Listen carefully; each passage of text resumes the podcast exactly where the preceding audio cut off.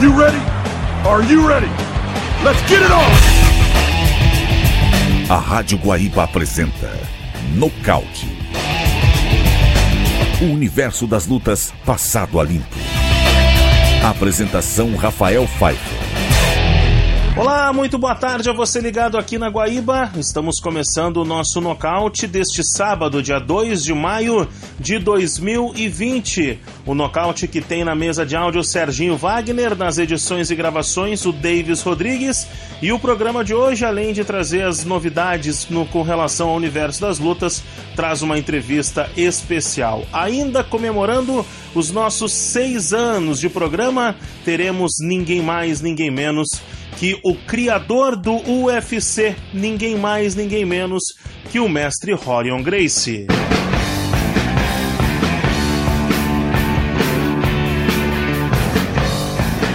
Muito bem, moçada, esse nocaute Guaíba de hoje segue na forma remota, de longe, em home office e por isso a gente abre o programa, é claro, sempre dando aquele abraço especial na galera linha de frente da Rádio Guaíba que segue colocando a nossa programação no ar. Hoje, capitaneados aí pelo Serginho Wagner na mesa de áudio, mas toda a galera da produção e da central técnica que seguem trabalhando para levar para você as melhores informações e você se manter totalmente muito bem informado. Hoje, nesse momento, falando sobre o nosso mundo das lutas. Começando, é claro, com as informações que nós já começamos na semana passada. Dana White confirmou, vai acontecer o UFC 249 no dia 9 de maio, em Jacksonville, na Flórida. O card já está completo, terá duas disputas de cinturão.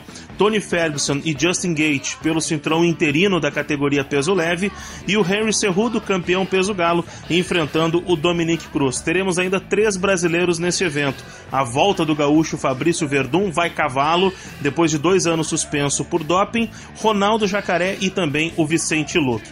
Mas não foi só isso. Dana White confirmou mais dois eventos acontecendo na mesma semana, depois do UFC 249 no dia 9 de maio. No meio da semana, na quarta-feira, dia 13, vai acontecer mais um evento que terá como luta principal o Anthony Smith contra o Glover Teixeira. E depois, no dia 16, no sábado, o Alistair Overeem vai enfrentar o Walt Harris na luta principal. Todos os eventos acontecendo no mesmo lugar, em Jacksonville, na Flórida. Todos os eventos sem a presença presença de público.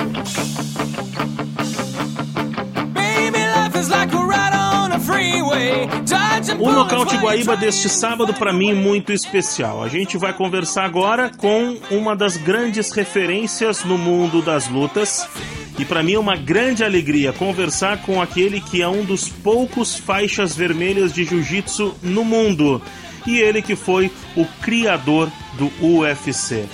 É uma grande alegria, com grande satisfação, que eu anuncio a chegada, a presença aqui no Nocaute Guaíba do grande mestre Rorion Grace. Tudo bom, mestre? Um prazer conversar contigo aqui na Rádio Guaíba. O prazer é meu, Rafael. Parabéns pelo sucesso do seu programa. É uma honra estar aqui com vocês. Mestre Rorion Grace, eu queria começar falando sobre o que a gente está vendo na atualidade, né? O mundo inteiro vive essa questão da pandemia do coronavírus e eu queria saber como é que tu estás vivendo aí nesse momento nos Estados Unidos, o que, que está acontecendo, as pessoas à sua volta, enfim.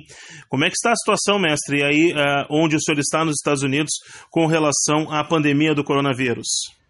Você sabe, a gente tem que realmente seguir as normas da dessa distanciamento social, uma coisa importante, mas é preciso que a gente escute as autoridades para saber se realmente a cura não vai ser vai ter uma consequência mais séria do que a doença em si. Então, existe realmente aqui nos Estados Unidos já uma tendência para que as pessoas considerem a possibilidade de, com responsabilidade, começar a abrir umas oportunidades para que haja realmente um, uma, uma volta ao trabalho gradativa e vai chegar um momento que a gente tem que pensar realmente considerar isso, né? Dentro, claro, com tudo com responsabilidade, com cuidado, com, com os grupos de risco e tal, mas a gente não pode esquecer esse lado da parte uh, econômica do desenvolvimento do país, tanto aqui nos Estados Unidos quanto no Brasil, é uma coisa importante a gente considerar isso também. Mestre, eu tenho acompanhado algumas entrevistas e li algumas matérias que saíram com entrevistas suas é, falando é, sobre o seu contato atual com as lutas, com o UFC. E eu li que o senhor não assiste mais as lutas do UFC. É, tem algum motivo para isso, mestre? Por que, que hoje o senhor não assiste mais os eventos, principalmente o UFC, que foi uma criação sua. Por que, que o senhor não assiste mais o UFC, mestre? O que acontece é que, como você lembra, no começo, o UFC não tinha tempo de luta, categoria de peso, não tinha round, quer dizer, entram dois, sai um. E a finalidade era realmente deixar o pau comer para que o mundo pudesse ver qual é a arte marcial que realmente funciona. Muito bem. Foi o que estabeleceu o nosso jiu-jitsu brasileiro como a arte marcial mais eficiente do mundo, diga-se de passagem. O que acontece é que no UFC número 4, a gente tinha duas horas para transmissão de pay-per-view, viu, para o satélite. E o evento durou duas horas e três minutos. Foi a maior confusão na história de pay-per-view de todos os tempos. A gente teve que, inclusive, tocar uh, videotape para chocar o show da luta de novo, para quem não assistiu ao vivo na televisão. Que, como foi interrompido, a gente teve que pagar e devolver o dinheiro de muita gente. Foi uma confusão incrível, viu? Nem imagina. Perdemos dinheiro naquele evento. Porém, a publicidade que a gente ganhou não tinha preço. Foi um troço tão inusitado que houve gente que achou que a transmissão foi interrompida de propósito, por, por pressão minha. Você é um gênio de marketing, Rony, você fez de propósito. Nada disso, claro. De qualquer maneira, causou um auê muito grande. E os meus sócios na época falaram: Rony, se isso acontecer de novo, pode ser que a televisão não queira mais passar o nosso programa, o UFC. Então a gente tem que botar tempo de luta marcar you know, eh, rounds. Eu falei, pessoal, se a gente botar round, a gente vai matar o show. E aquela história, a regra do ouro, como diz o americano. Quem tem o ouro faz a regra. O Pior só insistiu em botar tempo de luta para que a gente pudesse planejar o tamanho do show, entendeu? São duas horas, são duas horas. Organizar tudo em cima disso.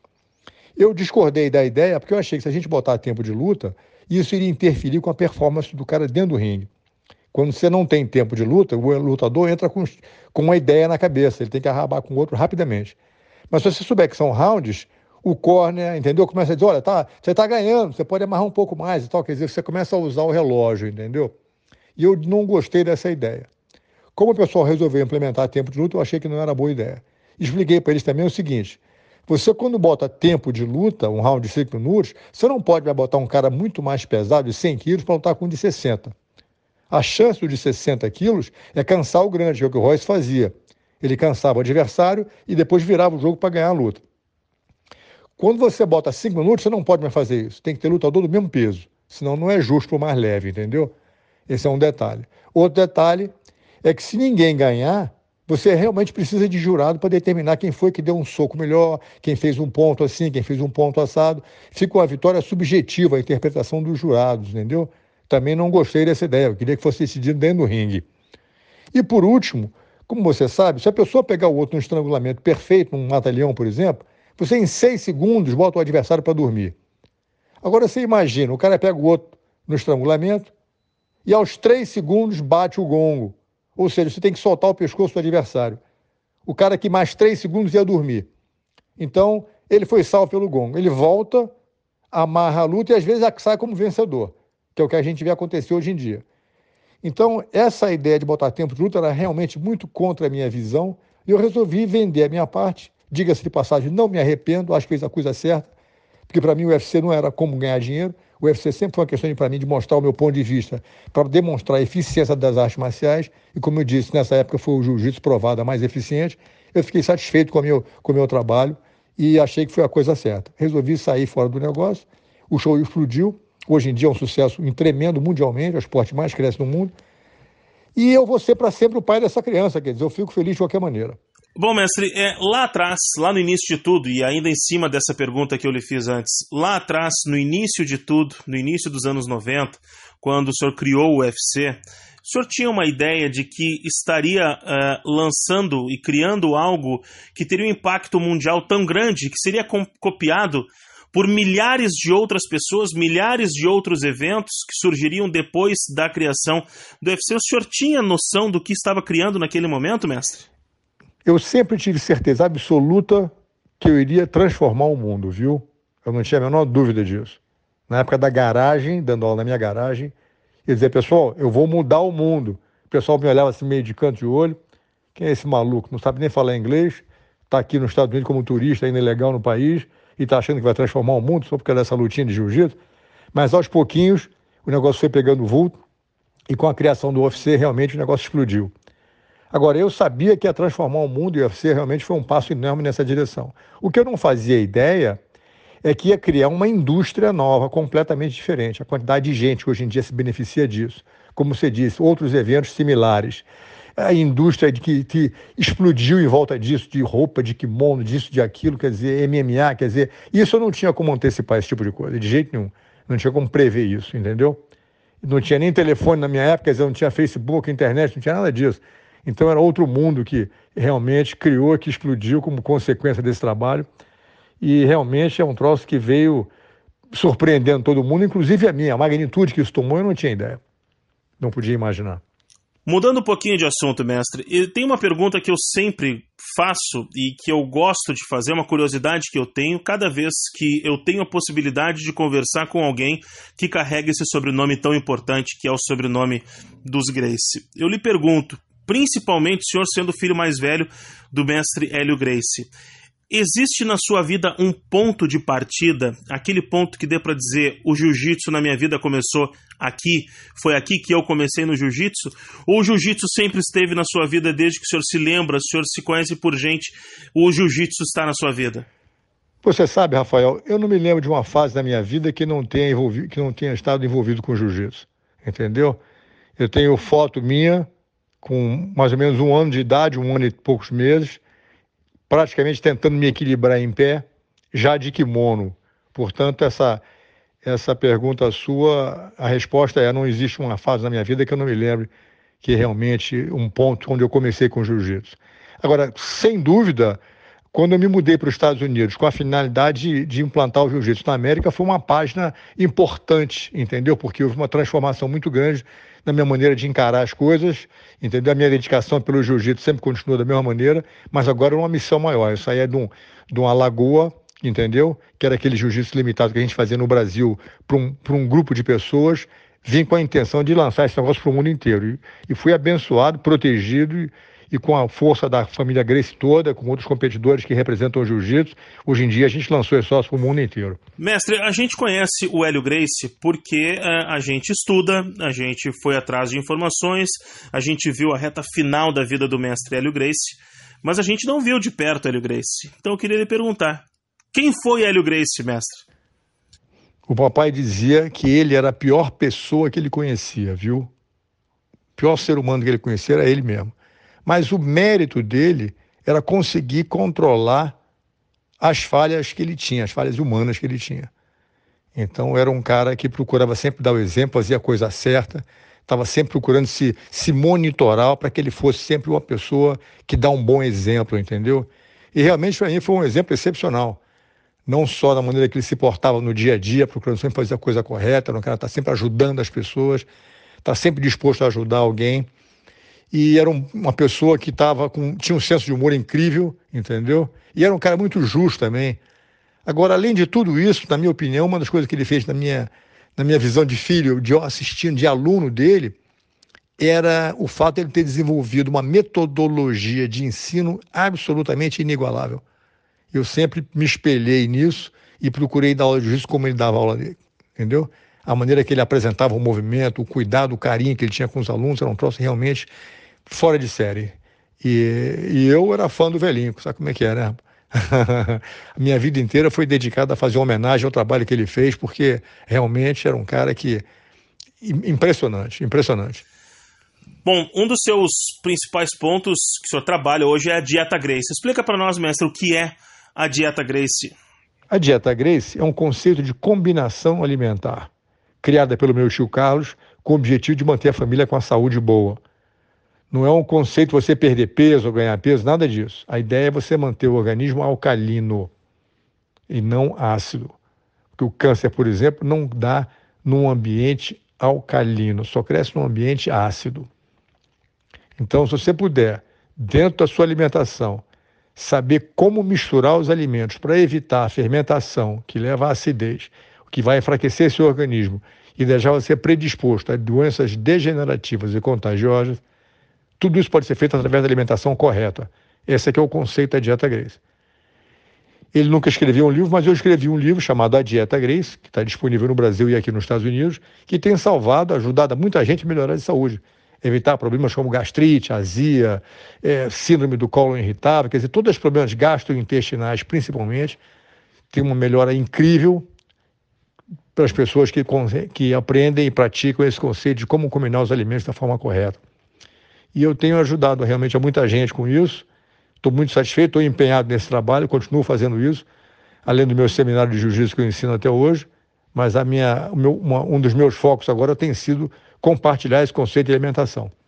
Ajuda muita gente. Quem não conhece, eu recomendo que dê uma olhada nisso principalmente agora, na época que a gente está todo mundo falando de saúde e de como é que do sistema imunológico mais forte e tal, para poder se defender desse tipo de problema que a gente está tendo hoje em dia, a hora de experimentar a dieta é essa, não tem nada a perder, só tem a ganhar. Para a gente fechar, mestre, eu queria que o senhor trouxesse um recado aí para que esses novos praticantes de jiu-jitsu que dica o senhor dá? O que, que o senhor diz para aquele que vai colocar um kimono pela primeira vez, vai pisar num tatame pela primeira vez, ou que está ouvindo agora e ficou com vontade de conhecer o jiu-jitsu? O que, que o senhor diz para esse eh, que vai começar o jiu-jitsu agora? A minha sugestão é o seguinte: eles têm que lembrar uma coisa muito importante: não existe aluno ruim. Existem professores bons e professores ruins. Mas o aluno é o aluno, ele quer aprender. Então a dificuldade vai ser conseguir um professor que preste, uma pessoa que tenha não só o conhecimento técnico de como compartilhar o movimento e ensinar da maneira correta, mas como ter o cuidado em saber e ter uma metodologia de ensino que funcione para qualquer aluno, entendeu? Então a minha recomendação é que ele visite a academia, duas ou três ou quatro academias, assista uma aula, ache um ambiente que eles se sintam bem que o professor seja uma pessoa atenciosa, cuidadosa e demonstre um certo conhecimento técnico, para que eles possam fazer essa experiência. É realmente uma arte maravilhosa que pode beneficiar todo mundo, sem a menor dúvida, mas, como disse, a grande dificuldade é achar professores que saibam ensinar isso direito. Porque você sabe, hoje, infelizmente, existe um lado do jiu-jitsu esportivo que é muito grande, que não deixa de ter o seu benefício, mas a pessoa, às vezes, ganha um campeonato de jiu-jitsu, ou dois ou três, ganha uma medalha, viram faixa preta e abre uma academia. Mas esse professor nunca foi orientado, nunca aprendeu a didática, a metodologia de ensino, de como é que se deve ensinar. Ele é um bom lutador, um cara eficiente, mas nunca lhe foi ensinado como ensinar. Então, se ele não aprendeu, como é que ele vai ensinar alguém? Ele vai botar o aluno para treinar, para se embolar no tatame, e não é isso que é, que é a luta do jiu-jitsu. O jiu-jitsu é muito mais completo, é muito mais, muito mais uh, grandioso do que você treinar com alguém, entendeu? Como eu disse, a parte de luta é importantíssima e faz parte do jiu-jitsu mas ele não pode deixar de aprender aqueles movimentos de defesa pessoal, porque a luta não começa no chão, entendeu? Você vai num restaurante, numa festa, num, num estacionamento, a luta você não começa deitado com alguém na sua guarda. Você começa em pé, um cara quer dar um tapa, falar um desaforo, quer te ofender, te dar uma gravata. Quer dizer, se você não tiver uma noção do jiu-jitsu completo, ou seja, a defesa pessoal em pé, assim como a parte de luta no chão, vai ficar faltando um pedaço importante. E, infelizmente, muitos professores hoje em dia não aprenderam isso e não podem ensinar porque não sabem. Aliás, é um ponto importante, que eu estou preparando um programa que eu quero capacitar professores baseado exatamente nesse conceito de como ensinar jiu-jitsu com a metodologia criada pelo meu pai, que hoje em dia ninguém pratica. Então, quando eu tiver com esse negócio para ser oficializado, eu procuro você de novo, a gente faz uma outra entrevista sobre isso, para a gente botar esse pessoal todo que quer saber o jiu-jitsu original, aquele jiu-jitsu que o Hélio Grace desenvolveu da maneira tradicional da Academia Grace, lá no Rio de Janeiro, há 70 anos atrás. A gente vai conversar sobre isso na próxima entrevista. Enquanto isso, meus amigos, procurem uma academia, vão lá, tomem duas ou três aulas de graça. Pode dizer que o Hélio Grace sugeriu que o professor desse a vocês umas duas ou três aulas para você ver se aquele é o teu ambiente. E não perca a oportunidade de treinar jiu-jitsu, porque é uma arte marcial realmente maravilhosa. Um grande abraço a vocês. Mestre Rorion Grace, um dos poucos faixas vermelhas no mundo do jiu-jitsu. Uma grande alegria ter conversado com o senhor. Muito obrigado por participar desse nocaute Guaíba de hoje, mestre. O prazer foi meu, campeão. Até a próxima. Continue com esse programa seu de sucesso e a gente vai ficando em contato, tá bom? Qualquer coisa eu estou às ordens, como sempre. Grande abraço a você e para todos os seus ouvintes.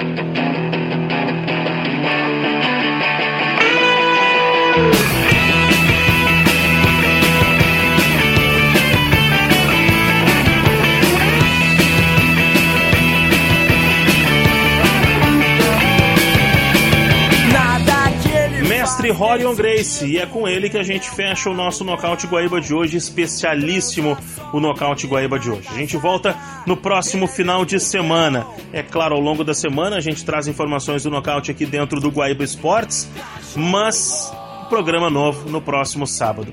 Não abandone sua academia, não abandone seus treinos. Quando tudo voltar ao normal, sua academia estará lá te esperando. Por isso, não abandone agora. Agora é a hora que ela mais precisa de você. Grande abraço a todos, até o próximo sábado. Os